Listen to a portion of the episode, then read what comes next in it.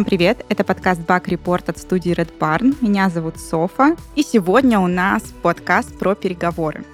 Спонсор сезона — Lamoda Tech, IT-компания, где более 500 человек создают digital-продукты для e-commerce и делают моду ближе для миллионов пользователей Lamoda.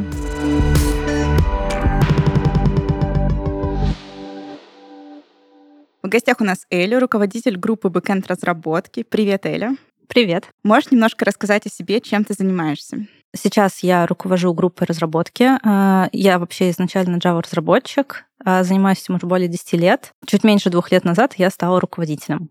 А, у меня в команде 7 человек. Сейчас я работаю в крупной компании, но мне приходилось работать и в маленьких, даже в компаниях, состоящих из двух людей.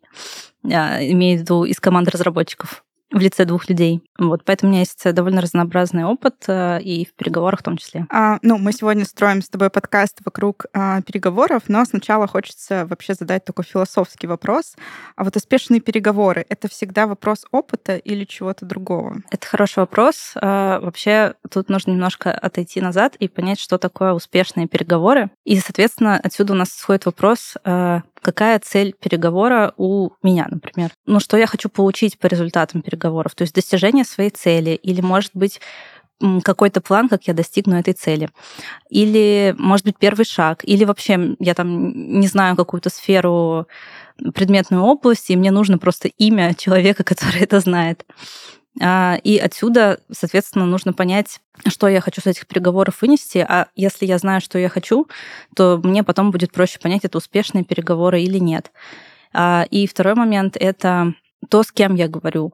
Вообще, какие, какая у него позиция, какие у него знания. А, знаю ли я вообще этого человека, общалась ли я с ним когда-то.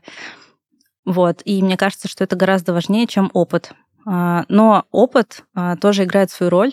Во-первых, он помогает а, чувствовать на переговорах себя более спокойным. Чем чаще ты участвуешь в каких-то переговорах, тем спокойнее они проходят, и тем меньше включаются эмоции. И даже если эмоции включаются, опыт позволяет как-то быстро их не то чтобы приглушить, как-то их там быстренько прочувствовать и справиться с ними и не показать их наружу. Так что Отвечая на вопрос, я бы не сказала, что успешные переговоры это всегда вопрос опыта.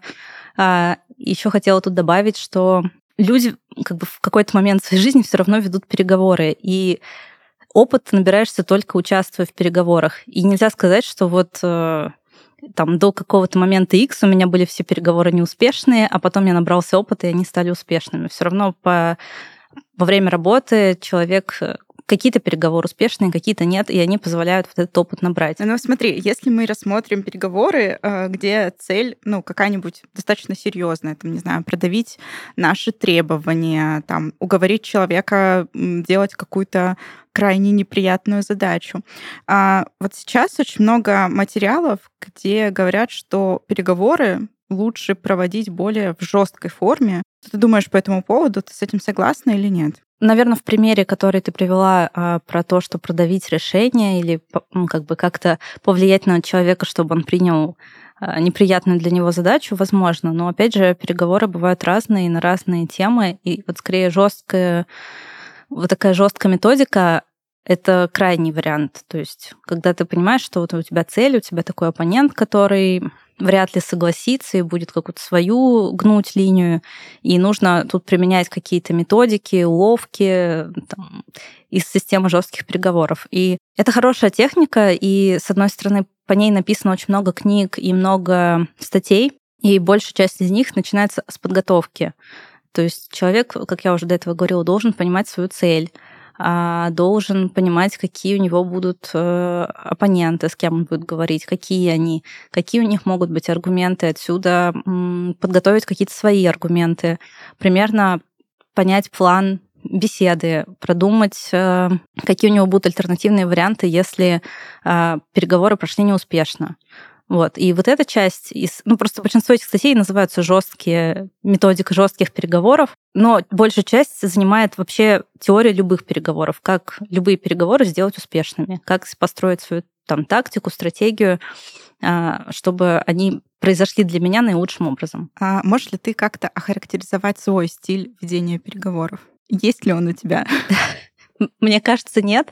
Но вообще я не, люб, не любитель жестких переговоров, и даже мой руководитель часто меня понукает чуть-чуть проявить агрессию на каких-то переговорах. Вот, но я не очень люблю конфликты, и на самом деле я люблю, когда люди спокойно договариваются, без эмоций, как-то с аргументами, сухими фактами. Вот. Иногда мне приходится прибегать там каким-то таким, ну вот как раз э, таким методом жестких переговоров. Я бы не сказала, что я там выучила теорию и вот пришла и такая, так, какую мне там методику нужно подобрать? Нет, это просто как само происходит, почему-то какие-то эмоции, они начинают переваливать, и начинаешь просто человека там как-то давить на него. Э, я работаю в продукте. Любые технические команды, э, они делятся на продуктовые, которые делают какие-то новые фичи, и есть команды технические, которые поддерживают сервисы, отвечают за их надежность, масштабируемость. И часто эти команды соперничают, потому что продукту ему важно быстро какие-то фичи запилить, э, быстрее их вывести в продакшн, а ча- часто это достигается добавлением каких-то костылей, быстрых решений, а инфраструктуре это потом все поддерживать или вообще рефакторить, чтобы это не ломало сервис. И часто на этом стыке начинаются какие-то проблемы, и как раз вот такие жесткие переговоры. У меня была ситуация, когда я несколько раз обсудила не очень популярные решения с э, кучей людей, э, и потом у меня происходила защита. И вроде бы мы с ними договорились до этой защиты, а на защите они меня снова начали давить этими вопросами. А я тогда так радовалась, что я была в зуме, потому что, мне кажется, у меня лицо просто покраснело, я там полыхнула, и я просто начала, ну, как бы я повысила голос, чему я была не очень рада, а, и начала просто то же самое, о чем мы до этого говорили, проговаривать еще раз. Вот, такой один из примеров. Но мне не очень нравится такая история. Иногда просто это вынужденная мера какая-то. Но на самом деле это помогло тогда. В итоге мы смогли свое решение стащить. Так что можно считать успешными переговорами. Слушай, а отличается ли стиль а, общения у тебя, например, с ребятами вот технической команды, инфраструктурой и а, с ребятами немного далекими от этого, там, с бизнесом, с маркетингом и с кем-то таким? А, например, когда к тебе приходит, а, не знаю, бизнес какой-нибудь потрясающей идеи, а ты понимаешь, что это долго, дорого, тяжело реализуемо, и, ну, не хотелось бы тебе это затаскивать в команду. Я думаю, что да, наверное, отличается, возможно, не намеренно. То есть э, тут надо человека немного приземлить, а, ну, то есть поговорить там тоже сухими фактами, вот это нам будет стоить столько-то, это вообще сделать нереально, там, это все разломает все сервисы, вот тут нам нужно новый сервис поднять, и это будет стоить столько-то. То есть, когда человек там приходит с классной идеей, все хорошо, но она сколько-то стоит. Когда ему даешь понять э, уже, ну, приземлить его на реальные факты, он как бы уходит подумать. Вот. И часто это бывает э, когда делаешь какой-то проект, вроде бы договорились о там, наборе задач, и потом приходит менеджер и говорит, о, слушайте, давайте еще вот это сделаем. Вот, и тут тоже нужно ему там сказать, что, слушай, мы это сделаем, но тогда у нас там еще на две недели вырастет срок. Ну, то есть, э, как бы дать ему понять, что это будет стоить. Вот, а с техническими специалистами, наверное, возможно, я иногда сама наоборот выступаю в роли такого менеджера, который, ой, мы хотим вот тут у вас а, напилить какие-то костыли, давайте вот их сделаем, у нас так быстро получится. Они там вздыхают и объясняют, что вот, нет, мы так не хотим, у нас свои планы. Но, наверное, у меня нет какой-то системы с, с такими специалистами говорить так, с другими так. Вот. Просто есть, наверное, знакомые люди, которых я знаю, что вот у них такой подход, с ними такой подход работает, с теми такой подход работает. А как ты думаешь, с кем тебе проще общаться? Ну, мне все же, наверное, проще с техническими специалистами общаться, как-то больше взаимопонимания. А тут еще можно подчеркнуть, э, у нас есть много разных курсов, как раз тоже о переговорах, о руководстве, ну, техлидстве, руководстве.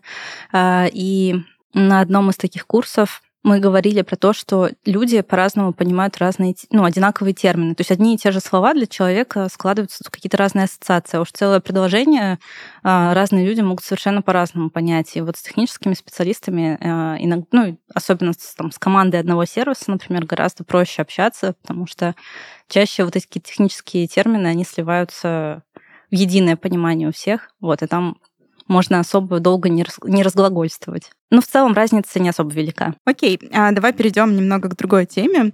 У нас а, весь э, сезон подкаста пронизан такой а, темой женщин в IT. А, и давай попробуем разобрать разные сценарии возможных рабочих переговоров. Как ты думаешь, как нужно общаться с руководителями, если чувствуешь от них какое-то предубеждение по поводу того, что ты девушка? Особенно если им кажется, что ты плохой специалист, особенно вот в твоем случае, что ты руководитель разработки, и тут еще и девушка. А, как, как вот с такими людьми общаться? Мне кажется, сложно ответить на этот вопрос, потому что у меня такого опыта нет. А, все мои руководители были одинаково хорошо настроены и к мужчинам и к женщинам, и особо никто различий между полами не делал. Но мне кажется, первое самое нужно понять, а, что ты чувствуешь по этому поводу, ну, для себя ответить на вопрос, как это влияет на твою работу, и, возможно, какие-то как бы кейсы собрать, ну, примеры, да, вот там, ты сказал то-то, я подумала то-то, и поэтому я там, не знаю, не, не хотела сделать ту задачу, потому что я думала, что я недостаточно компетентна, например. Вот, есть такая история, как э, корректирующая обратная связь, э, тоже в обучении руководителей часто упоминается. Это когда а, что-то идет не так, как бы и нужно человеку дать понять, как это можно поправить. Часто эта ситуация происходит, когда руководитель говорит с подчиненным, э, но мне кажется, тут можно и развернуть в сторону руководителя, то есть э, поговорить с ним тет-а-тет, рассказать, что вот ты говоришь так, ты делаешь так, э, привести какие-то примеры, это влияет на меня так, на мою работу. И особенно вот про вопрос, что руководитель думает, что ты плохой специалист, тут важно понять, что, что руководителю не хватает до того, чтобы считать себя хорошим. То есть спросить его, по каким метрикам он тебя оценивает, а, что нужно сделать, чтобы там, улучшить эти метрики, может быть, попросить какую-то задачу на вырост, там, на уровень повыше, чтобы... Ну, не говорить, конечно, что вот я сейчас тебе покажу, какая классная, но просто попросить задачу, сказать, давай я попробую сделать и посмотрим, как я справлюсь, а ты, ты как бы сможешь мне свои комментарии сказать, что мне стоит там почитать, подучить. Вот. Но это какая-то идеальная ситуация, когда руководитель идет навстречу, Возможно, есть какие-то руководители, которым на самом деле это не важно, хотя это странно, потому что если сотрудник говорит, что, например, ты влияешь на мою мотивацию, мотивация и развитие сотрудников — это одна из обязанностей руководителя, и странно, если он на это забивает. Вот. Но если такая ситуация происходит, по крайней мере, в крупных компаниях есть HR, и можно поговорить с ним о том, что э, ну, вот такая проблема. Вот, и дальше он уже попробует как-то со своей стороны решать. У него в этом плане больше опыта, и он сможет подсказать какие-то техники, или просто поговорить с руководителем, или вообще решать вопрос о том, чтобы там перейти, например, в другую команду. Вот, потому что кажется, что никто от этих отношений не выигрывает, ни руководитель, ни сотрудник. А, хорошо, а если вдруг в твою команду приходит человек э, с ровно такими же убеждениями, но это твой подчиненный, получается. Мне кажется, это такой случай может быть только если команду, например, передали одного руководителя к другому, а просто при найме это довольно странно. Мне кажется, это легко выявить на собеседовании. Тоже такой сложный вопрос, потому что вот у меня команда сугубо мужская, но у меня таких проблем не возникало. То есть со всеми а, отличное общение. Даже если у кого-то есть какие-то предубеждения, я про них не знаю. И они никак не, не влияют. На самом деле думаю, что даже и нет. Вот, но если ситуация такая возникает, я думаю, что это тоже просто разговор one-to-one. Ну, кстати, во многих компаниях это постоянная практика, не только когда что-то идет не так, а в целом сотрудники и руководители там, раз в две недели или раз в неделю встречаются на полчаса просто обсудить, там, как дела, что беспокоит, что хочется. Вот, а мне кажется, что если таких встреч нет, то можно устроить и просто открыто поговорить с сотрудником, то, что тоже какие-то кейсы да, вот влияют на мою работу или на работу команды. А, давай подумаем вместе, как их можно, что можно исправить, что можно сделать, как бы, что тебя беспокоит.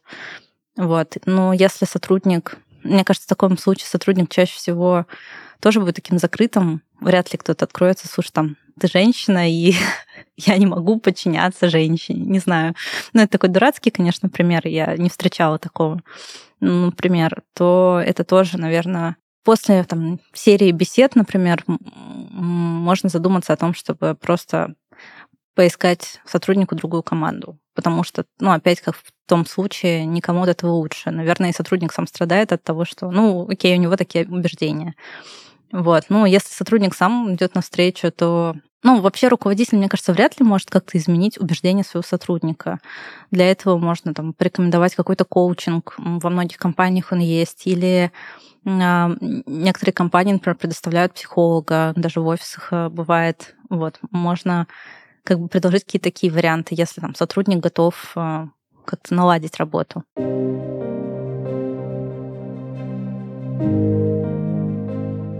Мода ассоциируется у нас с роскошными нарядами, дорогими показами и глянцевыми журналами. Однако сегодня fashion-индустрия — это не только про одежду, но и про технологии. Современные дизайнеры успешно перешагнули эскизы и выкройки и создают вещи-связки с IT и естественными науками. В новой рубрике я расскажу о нестандартных решениях дизайнеров, которые переводят моду в область высоких технологий. Экологичные материалы уже не тренд, а вполне осознанное отношение к окружающему нас миру. Дизайнеры создают одежду из искусственного меха, заменяют натуральную кожу на экологичную. Последнюю, к слову, создают из интересных материалов, например, из яблочной кожуры. В 2018 году бренд Бояри представил на европейском рынке инновационный материал Apple Skin. Это натуральная альтернатива кожи, наполовину состоящая из кожицы и сердцевины яблок. Кроме того, материал полностью веганский и получил одобрение ПЕТА, организации, которая ведет борьбу за права животных. Это не единственный пример фруктовых тканей. Итальянская компания Orange Fibe также производит ткани на основе отходов, но уже из цитрусов, а именно из сицилийских апельсинов. Этот материал уже не похож на кожу, его создателям больше по душе шелк. Пока дизайнеры экспериментируют с технологиями, чтобы изменить наши отношения с одеждой, IT-компании разрабатывают нестандартные продукты, которые делают процесс шопинга проще, комфортнее и безопаснее. Современные технологичные решения в области онлайн-торговли создает наш спонсор LaModa Tech. Lamoda Tech — это IT-компания, где более 500 человек создают digital-продукты для e-commerce и делают моду ближе для миллионов пользователей Lamoda. Здесь разрабатывают веб-сервисы и мобильные приложения для iOS и Android, автоматизируют операционные процессы и используют data-driven подход для принятия ключевых бизнес-решений. В Lamoda Tech активно развивают продуктовую культуру и ориентируются на ключевой принцип – думай о клиенте. Здесь генерируют и анализируют гипотезы, исследуют пользовательский опыт, разрабатывают и улучшают интерфейс. Как результат, 17 миллионов довольных пользователей ежемесячно и звание крупнейшей fashion and lifestyle платформы по версии Data Insight – Узнать подробнее о Lamoda Tech можно по ссылкам в описании. Убедись, что мода и технологии — идеальный матч. А где вообще, как тебе кажется, в общении проходит грань между тактичностью, защитой границ или какой-то пассивной агрессией? Если ты прям вот в разговоре э, ну, уже начинаешь слышать какие-то такие нотки предубеждений, возможно, не в твой адрес, а в адрес там коллеги и так далее. Вот как это распознать? Ну, мне кажется, что это легко распознать, если смотреть на свои чувства. Не знаю, это номер один вопрос у психологов. Мне кажется, что вы чувствуете сейчас или что вы чувствовали в той ситуации. Вот, на самом деле это очень полезно. Вот именно осознанно распознавать свои чувства, по ним очень легко определить. То есть это агрессия, ну или там еще что-то. Вот, но только это именно часть про распознавание, не то чтобы сразу выплеснуть на человека свои чувства, а просто понять, что я чувствую, понять, что вот мои границы нарушены, и дальше уже действовать как-то, ну, осознанно, то есть э, сформулировать какой-то ответ. И есть еще такое, такое понятие, как ассертивный ответ. А ассертивность это вообще такое качество, когда человек э, не подвержен влияниям каких-то там внешних факторов, то есть он не думает о том, что о нем подумают другие, он как бы позитивно общается, и он четко доносит свою мысль. То есть что он чувствует, что он хочет, что бы он хотел поменять, и все это как бы без агрессии, просто в каком-то позитивном, спокойном ключе. Вот, и мне кажется, важно тут просто понять, что ты чувствуешь, и потом как-то это перефразировать в нормальное, ну, не знаю, я выражение. Как бы я вот чувствую то-то, потому что ты сказал то-то. Мне кажется, ага, что это не очень конструктивно, давай там делать так-то. А если ты видишь а, в команде проявление ну, друг к другу у ребят такого, что они как-то пассивно-агрессивно реагируют на а, решения друг друга и так далее. Что тебе как руководителю кажется нужно делать? А, мне кажется, надо, во-первых, поговорить а, с каждым из ребят, ну, с каждым из сотрудников, что какие у них проблемы, какие сложности вот, в там, с этим человеком, что они думают.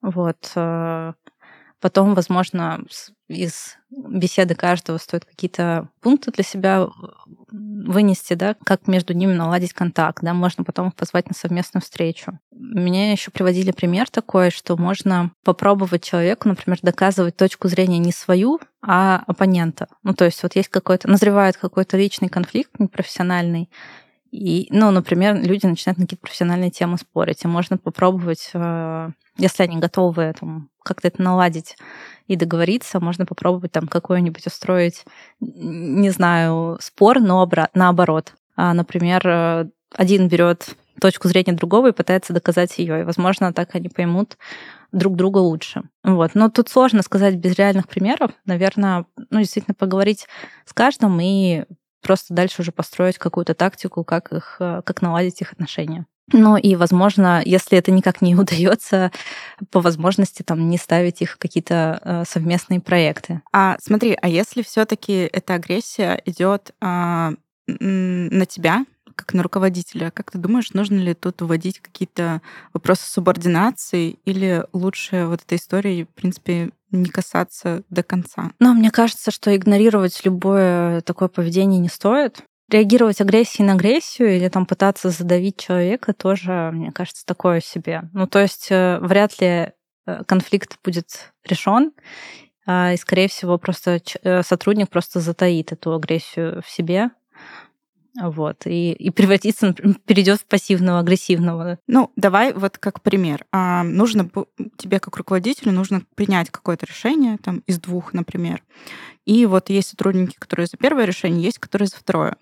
И в итоге, ну, не получается прийти к какому-то конструктивному решению, и ты как руководитель должна что-то выбрать. Ну, например, ты выбираешь какой-то вариант, и потом сотрудники из э, группы, которые были против этого, начинают что-то вроде, ну, конечно, мы же теперь вот так вот работаем и так далее. Вот э, должна ли ты сказать, ребят, ну, я как руководитель выбрала, поэтому мы идем вот по этому варианту. Или надо все-таки э, там мягко как-то пытаться объяснить, почему так. Но если это уже выходит прям совсем за рамки, и уже обсуждали это кучу-кучу раз, а вот такое поведение продолжается. Нужно ли тут говорить, что типа, ребят, я руководитель, я так решила, мы так будем работать. Да, мне кажется, это нормальная практика, но только это скорее стоит сначала проговорить, например, что почему я приняла такое решение, а, отметить там, что это никоим образом там не выказывает привилегии какой-то одной части команды, а потом, если после этого какие-то споры не прекращаются, просто сказать, что как руководитель команды, действительно, я просто приняла такое решение. Мне кажется, это нормальный подход. Главное это говорить спокойно и как-то не, не переходить тут на агрессию, на эмоции. Как считаешь, есть ли а, какие-то особенности в разговоре и в общении с техническими специалистами? А, в чем они проявляются? Ну, мне кажется, смотря о чем разговор, ну, то есть, если это как профессиональная беседа просто о какой-то технологии или о сервисе, то, ну, наверное, как бы в целом, как в любых рабочих беседах, э, там, побольше фактов, поменьше эмоций, там, побольше каких-то приводить э, цифр, каких-то обоснованных аргументов, говорить спокойно. Тут еще э, вспоминается методология диск, тоже на разных курсах по коммуникации. Они говорят, это методология, которая описывает стили поведения и как с ними взаимодействовать. А, это аббревиатура. А, Д — это доминант, это такой человек-лидер, он любит быстро принимать решения, он не любит, когда тянутся, когда долго рассказывают что-то. Вот быстро, четко, понятно сказали, пошли, сделали, вот он результат. А есть I, это influence, влияние, это очень коммуникабельный человек, который направлен на общение, у него очень много идей, он, ну, он тоже любит, что вот быстро, он быстро перегорает, то есть там, пообщались, какую-то идею придумали, все, отдали ее дальше делать, побежали что-то другое. Если там надо что-то долго думать, он как бы потухает сразу. А S — это стабильность, а, то есть это такой спокойный человек, он тоже направлен на общение, вот, но ему нравится, когда все спокойно, как бы без э, там, каких-то жестких выпадов, когда вот решили, и так и делаем, как бы без всяких перемен. А, и есть C — это такой тоже очень спокойный человек, но он такой структурный, алгоритмичный. Ему важно, чтобы всегда был план, чтобы все было прописано, чтобы вот все по этому плану шли, какие-то регламенты, стандарты поддерживались. Он там задает ему много вопросов, а, и часто это люди, которые... Вот если, например, Ди, он там быстро-быстро сделали как-нибудь, и оно работает, и отлично, то Си, он а, ему не нравятся такие решения, ему важно, чтобы это было сделано качественно, чтобы это было там легко поддерживать.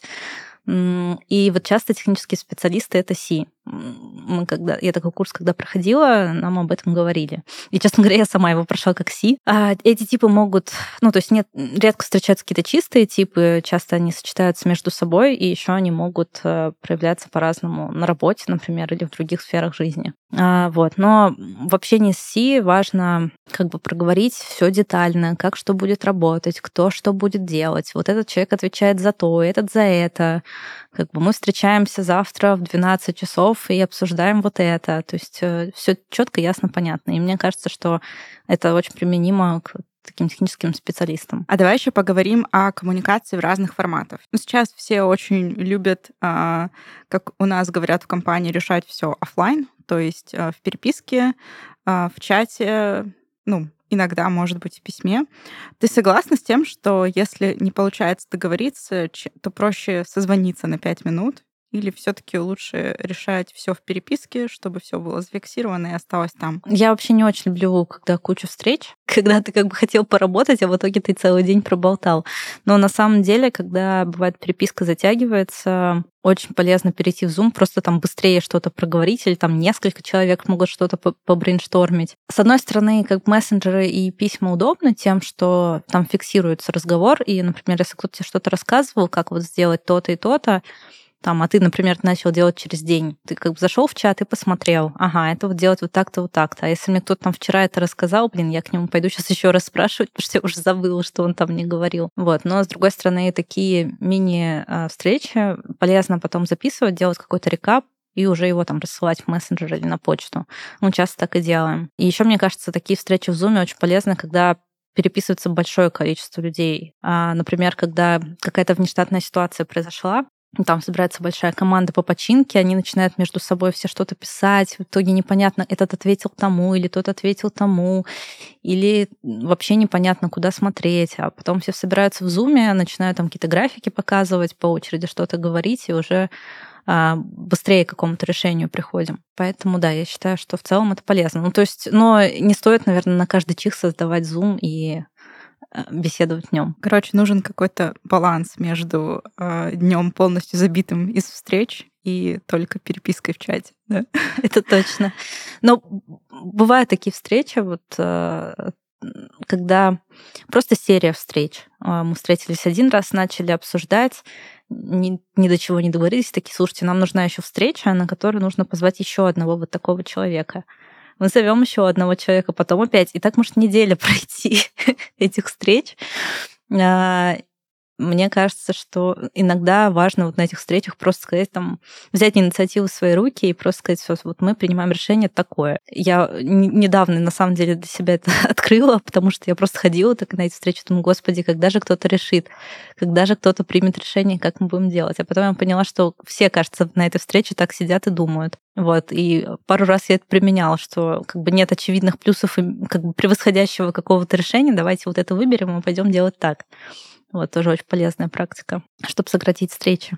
А, ну хорошо, давай э, в заключение такой вопрос. Если бы ты могла дать три совета о том, за чем нужно следить именно в своей коммуникации при переговорах, что бы это было? Первое, самое, наверное, не переходить на личности и не воспринимать какие-то выпады других людей близко к сердцу.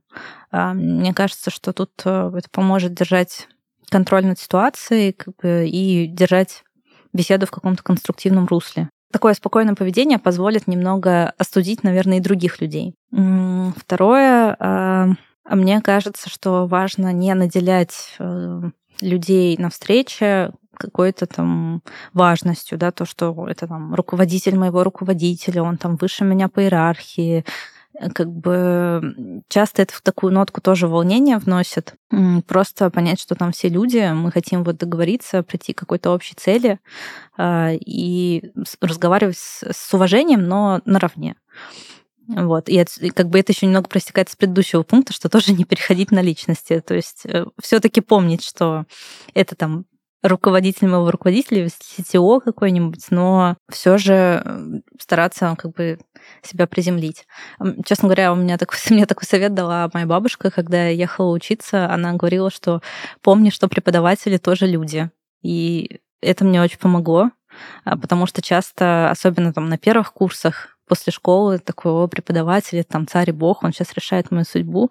А когда немножко э, поставишь его на один уровень с собой, с ним гораздо легче разговаривать. И на встречах, мне кажется, то же самое. Ну и последний совет, наверное, не тому, чтобы как вести себя на самой встрече, а вот скорее в подготовке. Мне эта часть очень нравится, а, потому что я сама часто ходила на встречи просто так, ой, сейчас встреча, ладно, там что-нибудь обсудим, а, и на самом деле это как-то плохо кончалось. Ну, ну в смысле, Ладно, это неплохо кончалось, но, скажем так, целей своих я не достигала, например, на этой, э, на этой встрече. Поэтому перед встречей важно, первое, а, понять, какая у меня цель, какая у меня позиция, готов или... Там, если меня, например, мою позицию как-то подвинут, я готов к этому или нет, готов пойти на компромисс, а, подготовить аргументы, подготовить какие-то еще варианты там или как бы что я буду делать, если у меня сейчас не получится, кому я пойду или а, с кем мне надо будет еще поговорить. Вот это очень, мне кажется, это даже самая важная часть встречи, именно подготовка. Слушай, спасибо. Я думаю, это будет очень-очень многим полезно. Спасибо тебе большое, что пришла и поделилась с нами опытом. Спасибо большое. Мне тоже очень было приятно на эту тему поговорить. А с вами был подкаст Бак Report. Слушайте нас на всех платформах, подписывайтесь. Всем пока. Пока.